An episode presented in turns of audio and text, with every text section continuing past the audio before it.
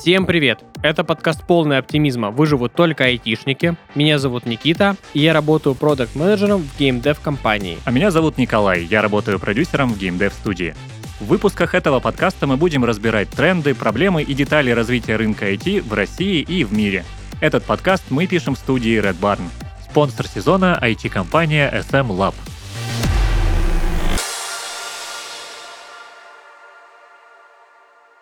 И сегодня мы расскажем вам о том, почему же разработка ПО — это костыли и компромиссы. Собственно, так э, тема нашего выпуска сегодня и звучит. Есть э, интересные мнения по поводу разработки ПО. Думаю, что мы сможем сегодня с тобой э, поделиться друг с другом, что мы об этом думаем. Первым делом я хочу сказать, что я полностью подтверждаю эту точку зрения, что разработка ПО — это сложный процесс, что это постоянные какие-то компромиссы, костыли. Нужно уметь очень хорошо договариваться как э, с там, заказчиками, либо с продюсерами, если ты разрабатываешь что-то внутреннее, так и с командой, если ты там менеджер, либо если ты там тимлид. Тоже нужно уметь со всеми договариваться, чтобы приходить к чему-то общему не выходить за рамки бюджета, времени и спринтов. Да, ну может тогда давай с этого и начнем, обсудим, так я и а, начал. да почему же, ну вот конкретные причины, почему нельзя без костылей. Начнем с того, что костыль, вообще что такое костыль э, в плане разработки программного обеспечения или игр тоже. Это какое-то мгновенное и относительно простое решение, которое поможет вот прямо сейчас но в перспективе, скорее всего, будет э, неудобным. И... Ну, может быть, не прям мгновенное, но что-то очень быстрое. Да, есть, не да. знаю. А, мы можем сделать это нормально, но займет это месяц, либо можем э, просто что-то как-то сделать, чтобы оно держалось на соплях, но работало, и сделать это за один день. Почему же так происходит? Потому что мы живем в мире, где очень быстро все развивается, технологии уходят вперед, конкуренты не спят, и чем быстрее ты доставляешь там контент до конечного пользователя, будь то какое-то просто ПО, а, обычное ПО, я не знаю, там приложение для тренировок, например, будь то разные игры и другие приложения, всегда кто-то что-то придумывает, и нельзя сидеть на месте, нужно а, пользователям предоставлять новые функции, новые возможности. Во-первых, чтобы они не теряли интерес к продукту, чтобы а, оптимизировать работу приложения, ну, чтобы, собственно, тебе платили денежку. Пользователи. Ну, конечно. Конечно. Для того, чтобы твое приложение пользовалось успехом, там должен быть а, тот функционал, за который, ну, по сути, готовы платить. Ну да, и очень часто бывает, что, ну, вообще есть э, такая история, что есть единое информационное поле, э, это даже есть научный термин, кажется, ноосфера называется, есть такая теория, что все идеи летают вот в этом информационном поле, поэтому как только кому-то в мире в голову приходит идея, она как минимум еще кому-то другому тоже приходит в голову. Поэтому, когда вы делаете какое-то приложение или какую-то игру, а, именно как сервис, то все возникающие идеи нужно очень быстро реализовать, пока это не успели, их не успели реализовать ваши конкуренты. Поэтому, да, приходится выпускать какую-то новую фичу вот прям вот, вот там послезавтра. А то нас обгонят и приложение, получается, скачают не наши, а конкурентов. Ну да, это всегда хороший инфоповод, э, что если ты что-то придумал новое, инновационное, все будут говорить, вот в этом приложении сделали такую функцию, и следующий, кто сделает ровно то же самое, даже, может быть, и лучше, он получит значительно меньше хайпа, потому что все уже как бы, ну, это же уже есть, это уже придумали, ну, да. что тут. По поводу новых идей, э, даже вот э, электричество же изобрели, можно сказать, э, как бы ну, оно-то было, в смысле, научились его использовать. В один момент радио тоже открыли независимо друг от друга и даже часто путают изобретателей, хотя на самом деле это, ну, считается, что изобрел э, человек из России. Следующий момент, довольно распространенный, это необходимость разработки приложения под разные операционные системы. И, допустим, если э, iOS и Mac OS, iPad OS, Watch OS довольно все закрытая экосистема, и ты, когда разрабатываешь приложение, тебе всегда понятно, что это за устройство, тебе всегда понятно, какое там железо и какой там экран. А если, например, ты разрабатываешь приложение для Android или для Windows, вот там начинается веселье, потому что версий куча, девайсов вообще миллионы, ну, к, к возможностей там э, конфигурировать ПК, да, там может быть все что угодно. В Android смартфонах тоже, особенно учитывая, что очень много всяких китайских историй. Вот, поэтому, да, когда делаешь приложение вот для этих осей, очень много нужно учитывать, и все равно, что бы ты ни учитывал, обязательно выяснится, что какой-нибудь э, девайс или там какой-нибудь компонент э, в системнике будет э, крашить приложение, и вот для этого вполне можно, нужно будет выпускать какой-то костыль, потому что, ну, нормально все переделывать ради одного девайса, какой смысл? Это долго, дорого и не факт, что поможет. Ну да, в итоге копится большое количество костылей, потому что обычно проблема не с одним устройством, а с каким-то рядом устройств, причем они все абсолютно друг от друга не зависят. Ну да, и при том, кстати, даже сама Windows, она же тоже, по сути, состоит из костылей. Там куча, ну, поддержка кучи устройств. Типа, по сути, за все время существования э, Windows ПК там драйверы для всех устройств. Ну, понятно, что они там как-то унифицированы, но тем не менее. И поэтому сама Windows э, в себе собрала огромное количество костылей. Возможно, Android, кстати, тоже, но я тут не, не, не в курсе. Ну, собственно, поэтому Windows часто и может работать не так стабильно, как э, та же macOS, потому что в Винде у тебя поставлено все, что только можно на все случаи жизни, и, ну, я думаю, что вряд ли это когда-либо тестировали на взаимодействие друг с другом. То есть все компоненты должны очень хорошо взаимодействовать, э, знать все протоколы, это не всегда так случается. Ну да. Собственно, вот э, это потому, потому же и хвалят э, Mac, что он вроде работает быстрее, работает стабильнее, потому что Apple просто берет какие-то определенные конкретные составляющие, засовывает их в корпус и оптимизирует вот конкретно их друг под друга. То есть у тебя нет там набора опций для вообще всего сразу на свете. У тебя вот есть конкретный процессор, конкретная материнка и так далее, и они вот очень хорошо работают вместе. И зачастую если даже взять одну и ту же конфигурацию Windows и там Mac, Mac будет работать в разы быстрее. Ну да, но как бы так сказать, Mac будет работать в разы быстрее на тех э, задачах, э, которые лично были протестированы в Apple.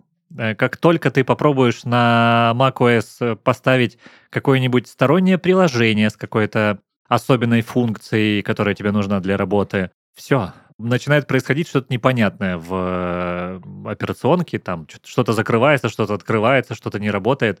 Ну, то есть macOS, она вот создана для того, чтобы ты просто накатил какие-то дефолтные приложения и там просто серфил, э, что там, э, работал с графикой, записывал музыку. Но если что-то большее, то будь готов к проблемам. При том, что на Windows решить их проще, в силу того, что как раз больше открытости системы, там куча вариантов, как можно сделать все, что угодно. Да, на... ты можешь зайти в системные файлы, да, поменять да. Э, там где-нибудь единичку на нолик, и все будет прекрасно работать. На Маке, к сожалению, так не получится. У тебя вот ограничено теми настройками, которые у тебя есть.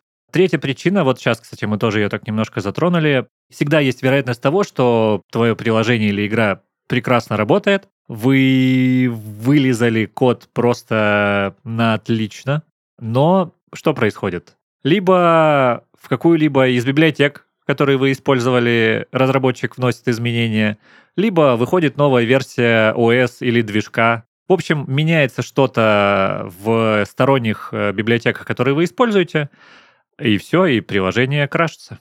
И опять же, если у вас это приложение работает как сервис, то э, вы встаете перед выбором сделать хорошо за, например, там 2-3 дня, ну и то это мало, ну два, давай, 2-3 дня, да?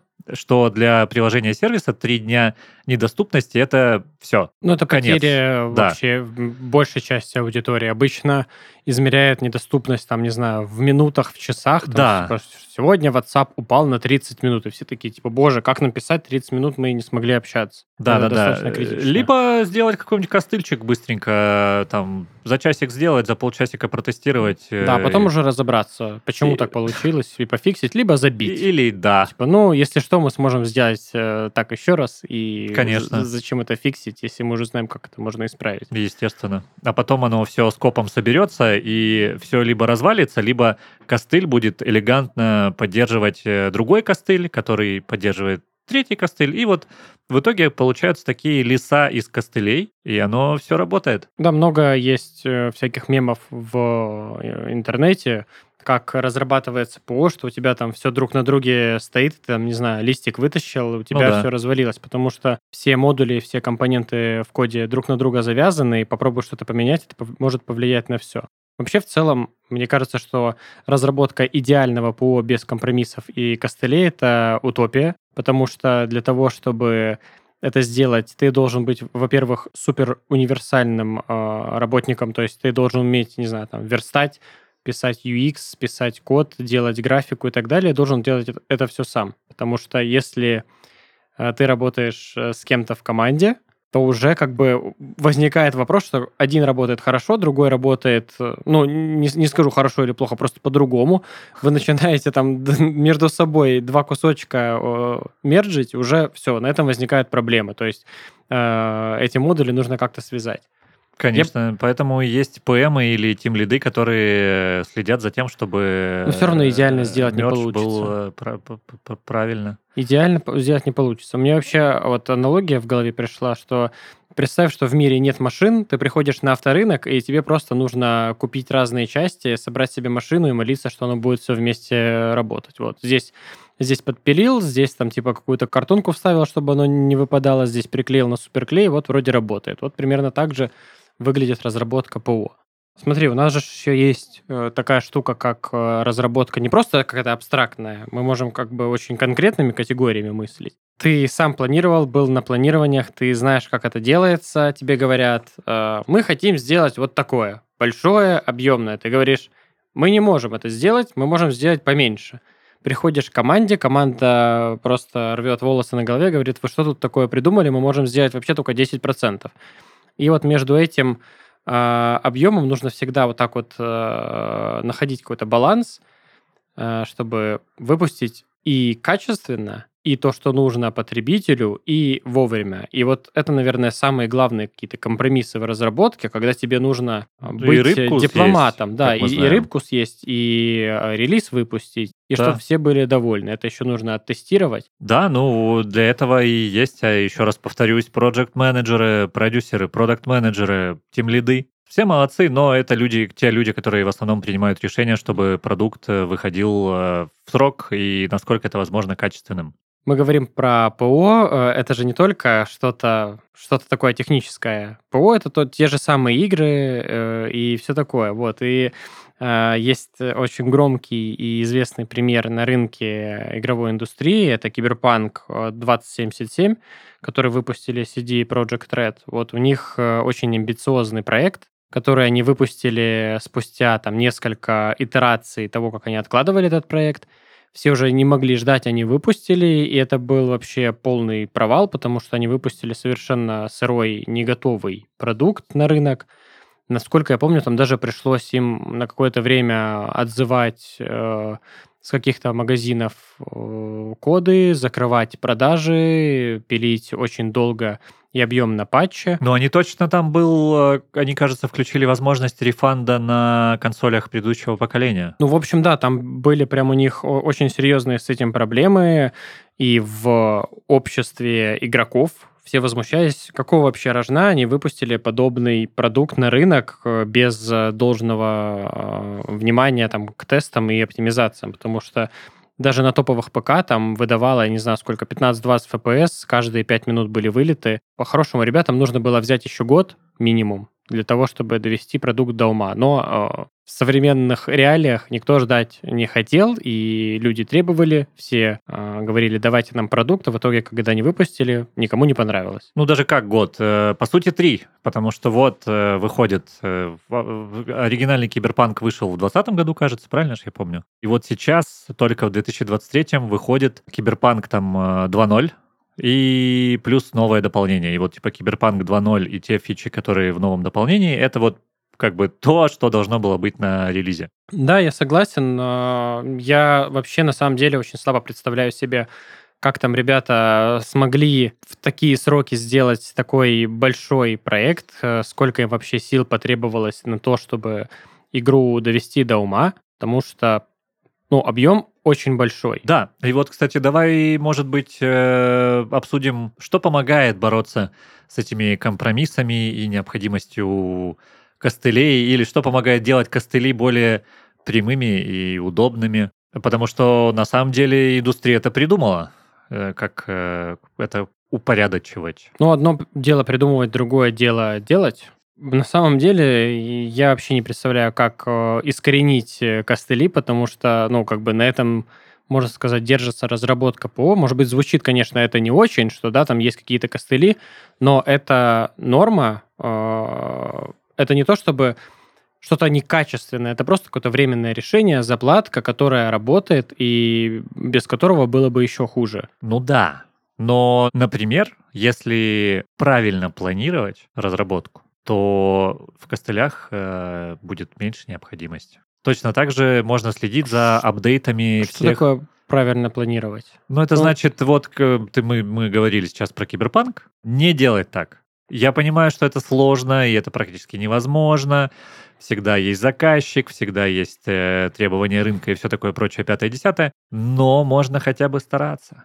Не брать себе маленькое время на большой скоуп. Тут накладывается очень много факторов. Во-первых, э, все рынки, они очень динамичные, и если тебе нужно сделать сегодня это одним способом, что, что угодно, да, фичу сделать, то уже завтра это может в корне поменяться, отмениться, и э, фокус будет на чем-то другом. Это не то, что вот ты проект здания сделал, и сидишь, тебе, себе там строишь, кирпичики кладешь, там штробишь э, проводку и так далее. А запланировать идеально тоже невозможно. Постоянно Конечно. меняются условия, постоянно меняются водные данные. Да, и в этом, ну, одна из проблем. Есть инструменты, которые помогают это хоть как-то упорядочить в планировании. Да, есть там story-поинты, есть, э, можно планировать там в часах, в днях, Аналитики, риски. опять же, есть. Есть аналитики. Которые нормально могут просчитывать э, необходимость той или иной фичи. Да, но по сути это как бы э, инструменты, как вот с погодой, да, у нас, э, когда не было каких-то прогнозов, типа все такие, а что завтра будет, будет дождь или нет? А у нас есть прогноз погоды, который говорит, ну, возможно, завтра будет дождь. И ты такой, типа, ну, ладно. Вот, и методы планирования, они все вот э, сводят к более узкому промежутку, когда ты должен ну, успеть, да. но всегда есть какие-то непредвиденные вещи. Да, безусловно, но все равно это уже чуть помогает. То есть потом, э, например, еще помогает грамотное тестирование. На него нужно время. Безусловно. Часто, часто люди не понимают важность тестирования, хотя это одна из важнейших частей разработки. Да, а есть еще АБ-тестирование. Это когда вы выпускаете сразу на, ну, на разную аудиторию, на разные группы, вернее, пользователей, выпускаете одно и то же приложение, но вот с э, проверкой каких-то гипотез э, в каждом из них. Ну, условно, в одном приложении шрифты черный, фон белый, а в другом а, шрифты белые, а фон черный. И вот каким приложением вы выясняете, какой лучший дизайн для приложения. То есть с каким э, приложением пользователи будут дольше взаимодействовать и чаще. Ну, я, если честно, не слышал, чтобы прям приложения сами об тестировали. Я знаю, что функции внутри тестируют э, ну, таким образом. Но мы вот тут тестируем дизайн, условно. Я сейчас это просто... Ну да, да. То есть выбирается какая-то целевая группа, определяется, либо это случайно, либо просто процент э, пользователей, либо по каким-то другим параметрам. И показывается, ну там, в зависимости от выбранных э, опций, тот или иной вариант. В конце э, АБ-тестирования смотрится, какой вариант зашел больше, он э, и выбирается как основной. Вот. Если вернуться к обычному тестированию, я сказал, что часто пренебрегают тестированием, да, сокращают сроки, потому что немножечко срок разработки затягивается, здесь задачку разработчики затянули, здесь там картинка вовремя не подъехала и так далее, а по итогу страдает QA, и на них-то лежит и вся ответственность, потому что кто должен вылавливать баги? QA. А почему не вот э, в проде баг какой-то? Это все QA-шники виноваты. Такая, можно сказать, этическая дилемма, кто прав, кто виноват в данном случае. Вроде бы задержали не они, но всех собак спустят на QA, потому что, а как вы пропустили? Вы что, не видели? Вы не тестировали?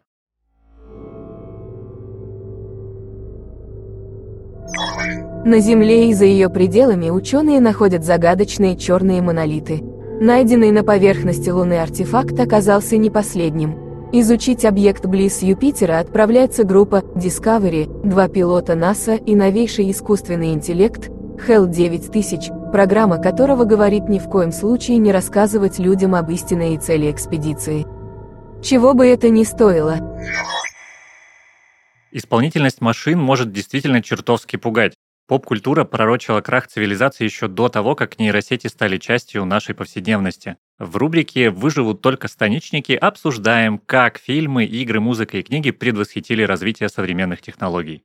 Никит, вот смотри, в 68 году казалось, что такое поведение искусственного интеллекта, который знает больше человека, может сделать больше человека, казалось чем-то вообще невероятным, фантастическим. И, ну, может, правда верили, что к 2001 году вот так будет, но... А, Кстати, учитывая... чуть-чуть не успели. Чуть-чуть прогадали. Лет на 20, да? Да. Вот, ну, казалось это чем-то просто невероятным, и с другой стороны, реальным, то, что вот в 2001 году люди уже смогут э, полететь там в далекий космос. Но сейчас получается, что мы периодически сталкиваемся с таким поведением искусственного интеллекта, когда, например, э, вот самое простое, это вот эти автосистемы парковки, да, или адаптивный круиз э, в автомобилях. Они же вообще постоянно ошибаются. Да. Да. Ну, это а, если попробовать нагуглить этот вопрос, а, то автопилот Теслы, он иногда может спасти, там, допустим, в той ситуации, где, а, возможно, была, была бы какая-то авария, он как бы уводит машину, а иногда он может делать просто какие-то непредсказуемые вещи, уворачиваться от того, что нет, скидывать машину в кювет. Слушай, ну, мне кажется, тут еще немножечко есть эффект выжившего, когда в интернете очень красочно и кликбейтно подают вот эти новости и видеоролики, когда Тесла ошиблась, но при этом это самая продаваемая машина, и на самом деле на ней ездят миллионы – и ездят вполне безопасно. Ну, ты бы смог доверить э, свою жизнь э, машине, даже зная, что она супер безотказная, но иногда что-то может пойти не так. Даже я... там в 0,001% случаев. Я нет, я даже не пользуюсь э, системами удержания в полосе и вот этими прочими историями, потому что, ну, я не верю в безошибочность алгоритма в таких важных моментах. Но многие это верят. Ну вот они как раз-таки и попадают в какие-то ситуации. Когда там бутылки, знаешь, засовывают в руль, что как будто рука на руле, угу а, а на самом деле машина что-то вытворяет, человек сидит сзади и он ничего не может сделать. Я, бы, я бы не доверял таким хитрым системам. Ну, с другой стороны, например, возьмем самолеты, да, ведь уже давно автопилот был придуман. Не скажу, сколько ему лет, но я думаю, ну, лет 40-50, надеюсь, не сильно ошибся, и ничего, все ему доверяют, летают, все в порядке. Так а сажают разве не сами пилоты? Mm. Автопилот-то просто удерживает высоту заданную. Ну, тоже неплохо. То есть все-таки, с одной стороны, да, мы уже как-то привыкли потихоньку, что, в принципе, какой-то алгоритм может управлять нашей жизнью. Но, с другой стороны, когда это прям вот настолько явно, когда у тебя буквально руль, да, из э, рук э, да, это не очень Да, это странное ощущение. Я ездил на машинах, где вот так вот ты чуть-чуть выехал, у тебя машина руль кидает, даже как-то пугает, угу. что зачем это делать, я все вижу, все нормально. И, и кажется, что, возможно, вот э, даже то будущее, которое нарисовали в мультике э, Вале, прекрасном пиксаровском, оно, получается, тоже теперь ре- реально. Потому что в какой-то момент алгоритм может решить, что человечеству лучше жить там вот, вот так, как решил интеллект, и, и никак иначе. Да, и просто этот, вот эта огромная система искусственного интеллекта перехватывает на себя управление всеми машинами, самолетами, водоснабжением, электричеством, ну, в общем, всем, и просто выстраивает для нас э, жизнь, которая с ее точки зрения лучше, чем наша, лучше, чем наши представления о ней. Да, возможно, ты прав.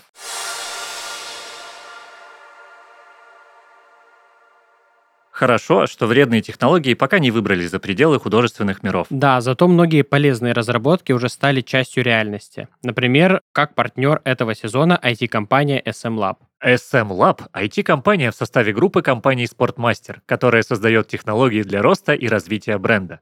Приложение для актуализации цен, чехол на телефон со встроенным сканером, задачник для каждого сотрудника эти и другие разработки от SM Lab помогают спортмастеру развивать флагманские продукты, создавать приложения для внутреннего пользования и автоматизировать профессии в компании. Команда работает на актуальном стеке и использует гибкие практики Agile, DevOps, Kanban, Scrum. Развитие в SM Lab происходит по модели T-Shape. У каждого есть возможность пробовать себя в чем-то новом и не ограничиваться узкой специализацией. Сейчас в SM Lab более 80 продуктовых команд и 2000 сотрудников, и компания продолжает расти. Им всегда нужны системные аналитики, джависты, ораклисты и тестировщики. Посмотреть актуальные вакансии можно по ссылке в описании выпуска. А чтобы узнать команду и ближе познакомиться с разработками SM Lab, подписывайтесь на YouTube-канал компании. Там можно найти записи с конференций, метапов и клубов по технологиям.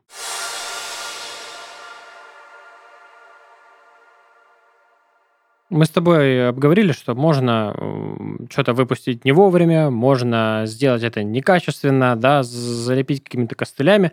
Хотя, ну, с другой стороны, костыли могут-то и помочь. Это не что-то плохое.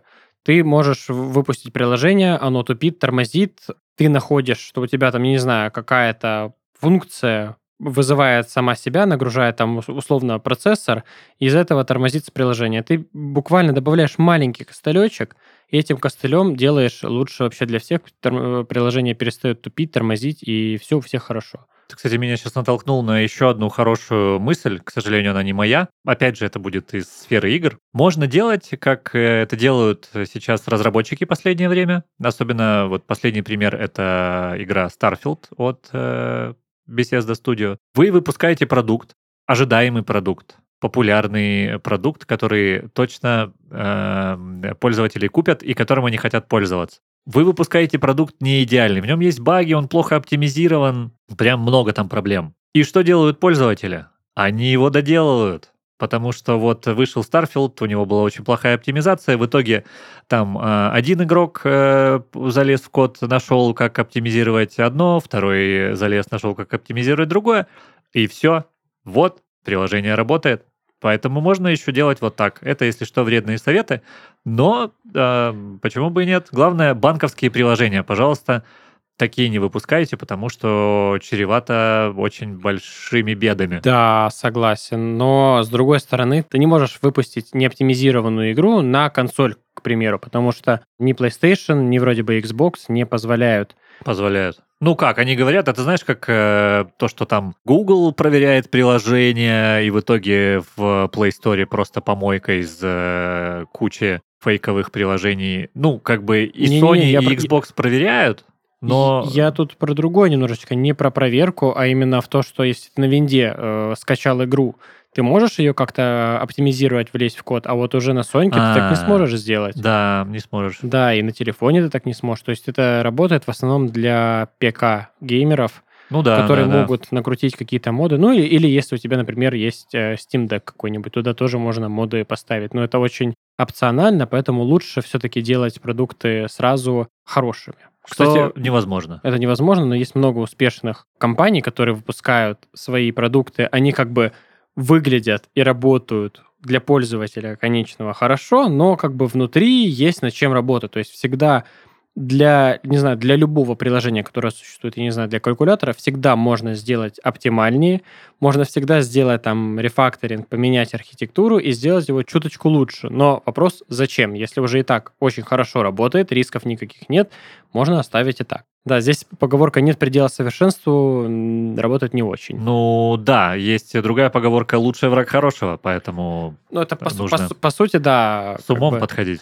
Э, суть одна и та же. Вот здесь вот э, как раз-таки и есть про ту грань, где тебе нужно сделать и хорошо, и быстро, и качественно. Да. Еще, кстати, бывает, что правильное решение, э, кроме того, что оно правильное, больше ничем не лучше костыля.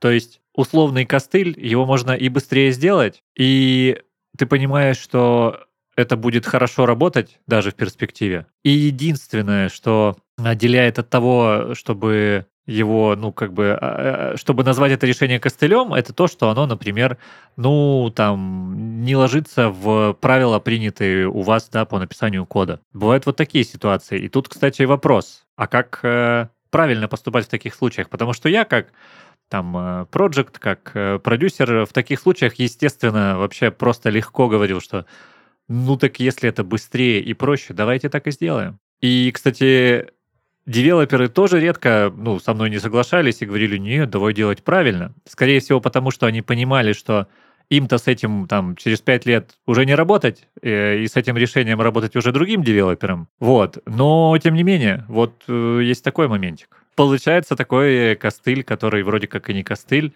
но все еще костыль. Ты сейчас рассказал э, об этом, и я наткнулся буквально вот только что на новость про российский монитор от Lightcom. Не слышал? Нет. Ну, короче, это российский монитор э, с отечественным процессором Меландра. Короче, прикол в чем? Блогер взял этот э, монитор, распаял, выпаял процессора, а монитор продолжил работать. Там был другой тайваньский чип, и монитор работал на нем, а как бы вот этот процессор, он, можно сказать, для вида. Вот э, тоже тебе такой пример э, костыля, что вроде как бы оно и работает, у тебя есть э, монитор, ты сделал его в России, это такой небольшой костыльчик. Ну какая зато надежность, представляешь? Два Может, процессора. можно еще что-то оттуда выпилить, и монитор все равно будет продолжать работать. Может быть, и можно его из розетки вытащить, и он будет продолжать работать. Это да, т- м- м- монитор уже от Илона Маска должен быть по воздуху, чтобы он Ну да, электричество передавал. Может быть, до такого тоже когда-нибудь дойдем. да наверняка. Слушай, ну, э, в примере костылей есть еще как бы, ну и компромиссов, конечно же, а, есть этические моменты разработки ПО. Например, мы с тобой в одном из выпусков обсуждали про ИИ, там, заберет ли э, нейросеть работу у людей. Вот э, такой этический вопрос компромиссов. Какие данные sensitive, какие данные можно собирать нейросетям, а какие нельзя. Ну вот, допустим, есть компания э, Clearview AI. Эта компания, она собирала фотки из социальных сетей, создавала на их основе базу данных. Конечно же, это все делалось без э, согласия пользователей. И тут вот такой вопрос, где вот этот вот компромисс, что можно собирать, что нельзя собирать, и вот э, этот этический вопрос до сих пор не имеет какого-то конкретного ответа, я не знаю, в виде законодательства или чего-то подобного. Ну, как? Э, Я думаю, имеет. Ну, по сути, ты же не можешь... Это, короче, сильно разнится от стран и все такое прочее. Ну, мы же сейчас говорим именно не про законодательный аспект, а про этический аспект. Вот. И я бы в этом случае, естественно, тоже собирал бы фотографии из социальных сетей просто для непубличной версии этого продукта. То есть, например, если бы мне нужно было собирать инвестиции под этот проект, я бы сделал какую-нибудь вот MVP-шку и показал бы, вот, смотрите, даже ваше лицо, видите, оно известно нам. Но мы это, конечно же, делать не будем. А как собирать данные? Вот хорошо, ты э, вот эту вот закрытую версию сделал, а как договориться с пользователями, что ты можешь брать их фотографии и использовать э, у себя э, для обучения нейросети? Ты уже доберешь во всяких приложениях, которыми часто пользуются люди, там галочку какую-нибудь ставишь, где мелкими буквами, большими буквами написано, что это просто галочка, а мелкими буквами написано, там, нажимая галочку, вы соглашаетесь, что мы будем использовать ваше лицо. И все. Если что, я шучу, конечно, но так, правда, некоторые делают. Ну да, торговля данными, она тоже существует, и сейчас э, я бы сказал, что такая большая проблема. Ты регистрируешься в каком-либо угодном месте, ставишь галочку, и там в условиях написано, что я там, типа, могу предоставлять э, данные, ну, как компания, третьим лицам. И все. Ты вот эти вот данные получил, их продал, и у тебя есть разрешение на ультимативное разрешение пользоваться любыми данными, которые ты имеешь, потому что, ну, как бы кто-то поставил галочку. Все, ты попал. И как с этим бороться, непонятно. Ты же не можешь удалить данные о себе из там, всего интернета, написать в каждую компанию, которая могла получить твои данные. Ну да, в теории, конечно, можешь очень сильно почистить, но все все равно не удалишь, потому что есть такие базы недоступные. Да, да, Так согласен. скажем.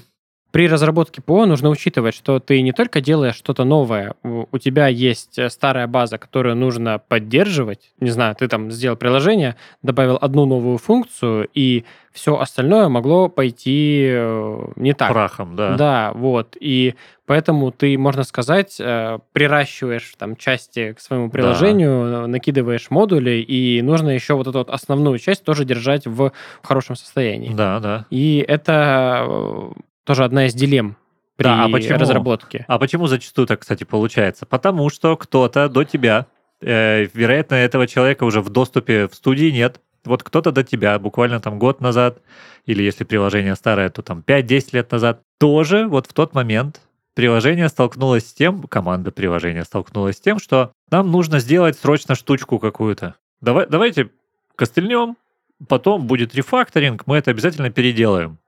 Естественно, этого не переделали, и, и вот. Ну, это все сроки, согласен. Вот оно, от- Ну, опять же, получается так. Никто не запрещает э, делать изначально так, чтобы можно было бы потом а, прикрутить все, что угодно, и оно работало, да. А, но как обычно стоит разговор. Ребят, давайте сделаем вот это. Как мы будем делать? Мы там в будущем сможем там еще сделать другую функцию. Типа, сейчас у нас в плане есть это? Нет, тогда потом. Вот. И все, все вот это вот потом, потом, потом, потом, оно накручивается и увеличивает срок разработки. И на планингах с командой часто возникает такая дилемма, что вот, ребят, у нас тут есть э, технический долг, у нас есть задачи, которые нужно бы сделать э, уже давно, и есть что-то новое. Да? Новое мы не можем а, перестать выпускать, потому что пользователи начнут уходить, и э, деньги тоже перестанут зарабатываться, потому что пользователей не будет. Но и приложение должно работать. И вот этот вот баланс тоже нужно а, брать и оптимизации, и технический долг, и все вот это сразу, и новое. А команда-то одна, она не может заниматься всем сразу. Вот. Ну да, и времени всего 24 часа в сутках, и деньги тоже не бесконечные, поэтому да. Да, про время 24 часа в сутках ты интересно сказал. Я недавно слышал, что кто-то говорил, типа, вот айтишники зарабатывают много, а ничего на работе не делают. На самом деле, айтишник это как бы, можно сказать, не работа, это больше стиль жизни, потому что ты можешь э, работать э, условно, да, там физически с 9 до 6, но потом даже в нерабочее время, это распространенная тема, что люди думают о задачах, о том, как их решать, и, по сути, ты работаешь 24 на 7 и быстро выгораешь. Спасибо, да, очень полезно. Это плюс э, одна отмазка и аргументация, что у меня, у айтишников очень тяжелая работа. Это специально для аргументации с людьми, которые на заводе работают, чтобы им сказать, что да, что вы там можете. Нет, это не та аргументация, это просто про разницу в мышлении. Вот, э, да, я чуть-чуть, это... э, э, конечно, утрирую. Да, я понимаю, о чем ты говоришь. Безусловно, все профессии нужны. Все, все профессии, профессии важны. Важны, Отлично. да. Точно так же, как и костыли в разработке современного ПО. Кстати, хотел сказать, как э, индустрия еще придумала способ э, борьбы с излишними костылями.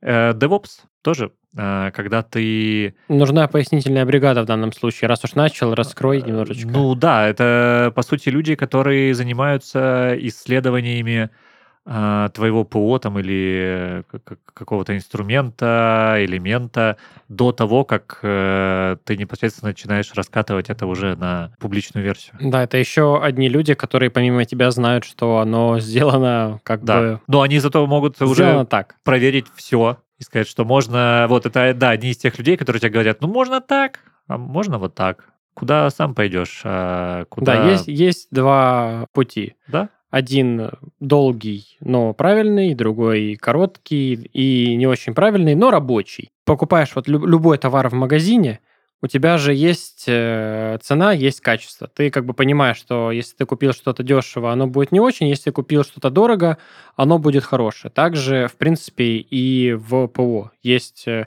ну и в играх, да, так как мы из игровой индустрии, давай этот пример рассмотрим. Вот э, в Steam есть игры, которые стоят там типа 200, 300 рублей, 500 рублей. 15. Ну, 15, да, есть бесплатные. А в основном это игры, сделанные там небольшой командой энтузиастов. Ты заходишь, оно интересно, оно прикольно, но есть очень много моментов, которые можно было бы улучшить, но их не улучшили, потому что просто не хватило бюджета. И как бы, ну, люди вот платят соответствующую цену. Есть э, продукты, которые разрабатываются годами гигантскими, огромными командами, да, там это не только разработчики, есть еще там сценаристы, нарративные дизайнеры, кто-то пишет, как это будет выглядеть, кто-то пишет лор, кто-то разрабатывает уровни, кто-то там цвета подбирает. Да, это реально гигантские команды для AAA проектов, которые э, делаются годами, ну и, соответственно, как бы эта игра на выходе может стоить там 5-6 тысяч рублей сейчас в среднем на консоль, да, игра стоит AAA. И люди должны понимать, что они платят не только вот за бегающего ассасина какого-нибудь, который э, может там спрятаться, прокачать умения. Это все плата за время разработки, которое занимает годы, огромного количества людей. Да, и даже несмотря на то, что там годы и огромные бюджеты и огромное количество людей, там все равно будут костыли, и они есть, и от этого ну, никуда не уйти. Костыли, баги, да. То есть можно взять какое-нибудь очень простое приложение, сказать, мы его выпустим через 10 лет, и будет стоить оно миллион. И вот вы сделали его идеальным, супер классным, ни единого бага, все прям вот по часам работает, э, по швейцарским. Ну, кому это будет нужно, да? Вот э, вы бы сами бы купили такое приложение, которое прям типа с иголочки. Идеально, но супер дорого. И долго его еще ждать.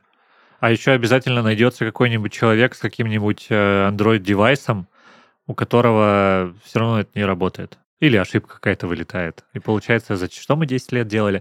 Подытоживая, хотелось бы еще раз подчеркнуть, что поиск вот этих компромиссов между тем, чтобы сделать правильно и быстро, это очень важно. И вот эти компромиссы нужно искать максимально подходящие и бизнесу, и разработке. Да, нужно уметь договариваться. Ну и, конечно, пользователю. Кстати, я забыл про пользователей. Ух ты. Ну, Ну, да. э, Ну, хотя, по сути, бизнес, да? Ну, бизнес это, ну, как бы в моем понимании, бизнес это пользователи. Бизнес это то- те, кто э, вообще как бы мы с тобой говорим бизнес-бизнес. Бизнес, по сути, это заказчик, есть команда, да. Э, Бизнес обычно изучает рынок, изучает потребности пользователей и приносит их как бы уже на разработку команде. То есть это не то, что все делают, что хотят, а пользователи пользуются э, чем далее. В основном за этим стоит э, большая работа по изучению, анализу и выяснению потребностей, чего же нужно рынку. А рынок это пользователи. Вот.